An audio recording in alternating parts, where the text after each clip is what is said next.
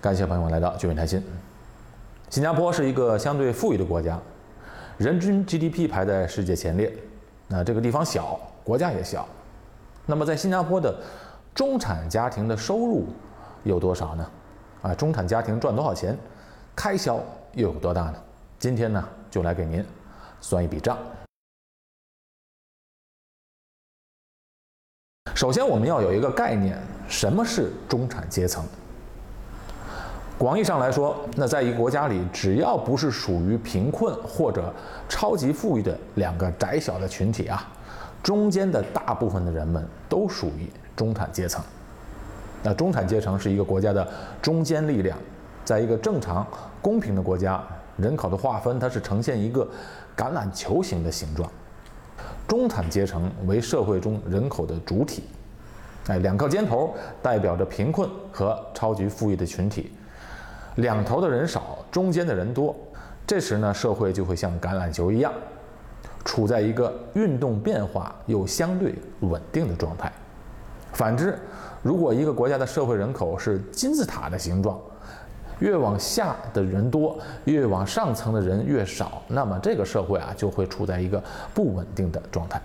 但是呢，并没有一个绝对的收入数字来定义中产阶层，在新加坡可以说是。绝大多数的人们都属于中产阶层这个范围内。我们如何能定位在这个社会中的收入阶层呢？可以从一个指标来观察，那就是家庭收入的中位数。哎，这里首先我们要弄清楚一个概念：家庭收入的中位数啊，并不是平均的家庭收入，因为平均收入并不能反映出真实的情况。举个例子，比如说我们七八个人朋友在一起聚会。那现在聚会呢，不能超过八个人嘛？大家的收入有差距，但是可能差不了多少。那么这时候的平均收入也都差不多。平均收入呢，就是八个人的总收入加起来除以八嘛。这时候平均收入呢，相对呢还是比较准确的。那假如突然有人敲门进来一看，是特斯拉的创办人马斯克进来了，那所有这个屋子里的人们的平均收入啊都会暴增。那这样显然这个数字它是不准确的，因为马斯克的钱他又不会分给我们，是不是？所以呢，正是由于平均收入的不准确，才有了收入中位数的指标。那家庭收入中位数的指标值是一个中间的数字，中间的值代表了有一半人的收入低于这个水平，有一半人的收入是高于这个水平，刚好这个数字是中间值。那么新加坡的家庭收入的中位数是多少呢？根据二零一九年的数据，新加坡的每个月家庭收入的中位数为新币九千四百二十五，这也包括了雇主缴交的公积金。这个收入呢，是指从工作中获得的收入，是工资收入。那也就是说啊，在新加坡，所有的家庭有一半的家庭收入每个月超过了九千四百二十五，有一半的家庭低于这个数字。那换句话说，如果你的家庭收入达到了九千四百二十五，那么收入已经超过了新加坡一半的家庭。但是，还有一半的家庭的收入是高过你。那么，收入高过你的一半的家庭，收入超过了多少呢？好，我们来看收入的中位数这个指标啊，目的是能让你了解现在所处的位置。只有清楚了解自己的位置，才能确定目标，计算自己的收入和支出，然后呢，才能计划并且实现自己的这个追求和生活方式。刚才我举的例子有点极端，就是八个朋友在一起聚会，突然马斯克进来了，那屋子里面的人的平均收入就会暴增。我们还可以从另外一个角度来说，就是在场的八位朋友的收入啊，它有高有低，在中间的那个人的工资。是平均的中位数。那在场有一半的朋友的收入比他低，一半的朋友的收入比他高。那么比他收入高的朋友呢，收入可能会高很多。啊，真的吗？是的，因为另外一个有用的数据啊，就是平均的人均家庭每月收入。这个数据呢，怎么算呢？它呢，就是把新加坡获得的所有的工资收入的总和，再除以全国的家庭数量的总和。新加坡在二零一九年的每月平均家庭工作收入为新币一万两千三百八十六。哎，为什么平均下来的收入要比收入中位数高出那么多呢？其实原因很简单，就是因为啊，在新加坡高收入的群体数量还是比较多的，所以啊，为什么你会感觉到周围的人们好像都很有钱？事实上，新加坡的高收入者啊，人们确实比较多。统计数据显示，在过去的二十年中，新加坡的家庭收入的中位数一直是稳定增长的。在两千年的时候，新加坡的每月家庭工作收入的中位数仅为四千三百九十八元新币。那时候我就已经来新加坡了，我记得那时候人们的工资呢就是在两千多块钱左右。到了二零一零年的时候，数字就变成了六千三百四十二元。然后在二零一九年进一步增加到了约九千四百二十五元。现在的家庭收入的中位数要比两千年的时候高出了一倍还要多。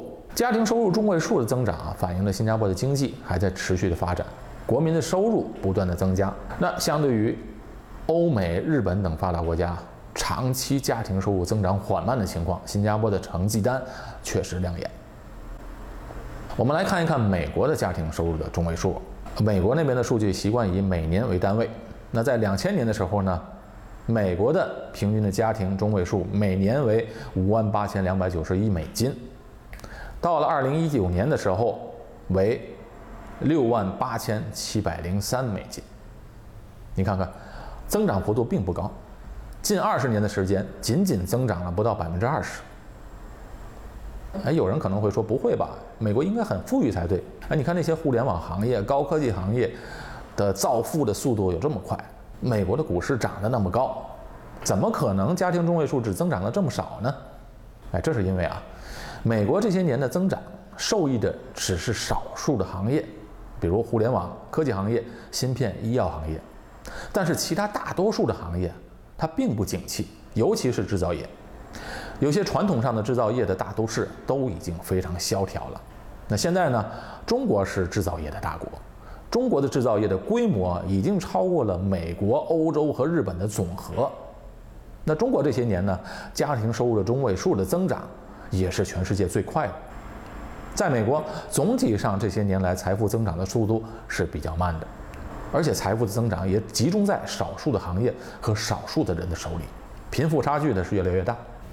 相比美国，新加坡从两千年到现在的家庭收入中位数增长了一倍多，那是相当不错的。但是今后呢？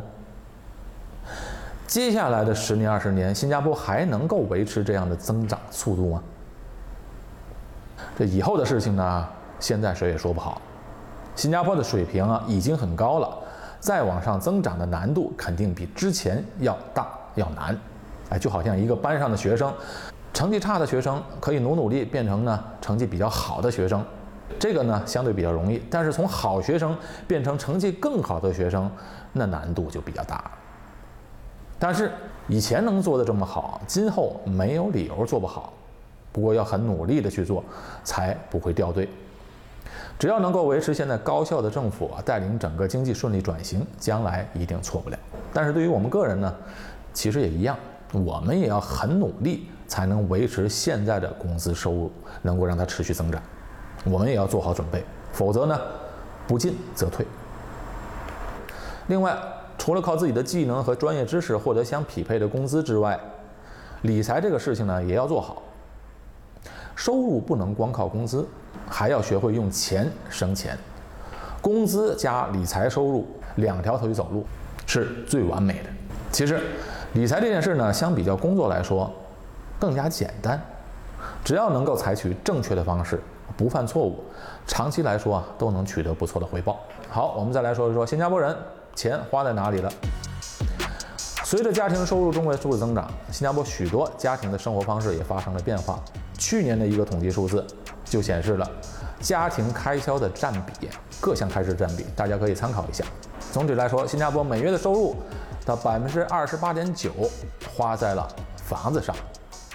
也就是说，你赚了一百块钱，接近二十九块钱是花在房子上了，这个就包括了所有的房子开销，房产税加上房贷都包括在内了。这个比例在全世界的大城市来讲都不算高，算很低的了。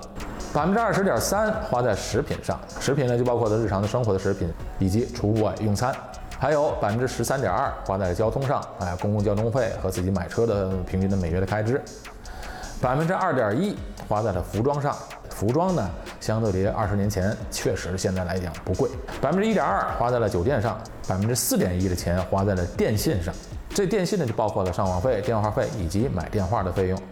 再有呢，百分之五点五花在了医疗保健，百分之五点七花在了教育上。这个教育支出呢，其实相对于很多其他的国家来讲也不高。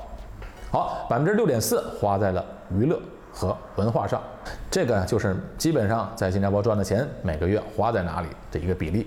好，今天的节目就到此结束，我们下期节目再会。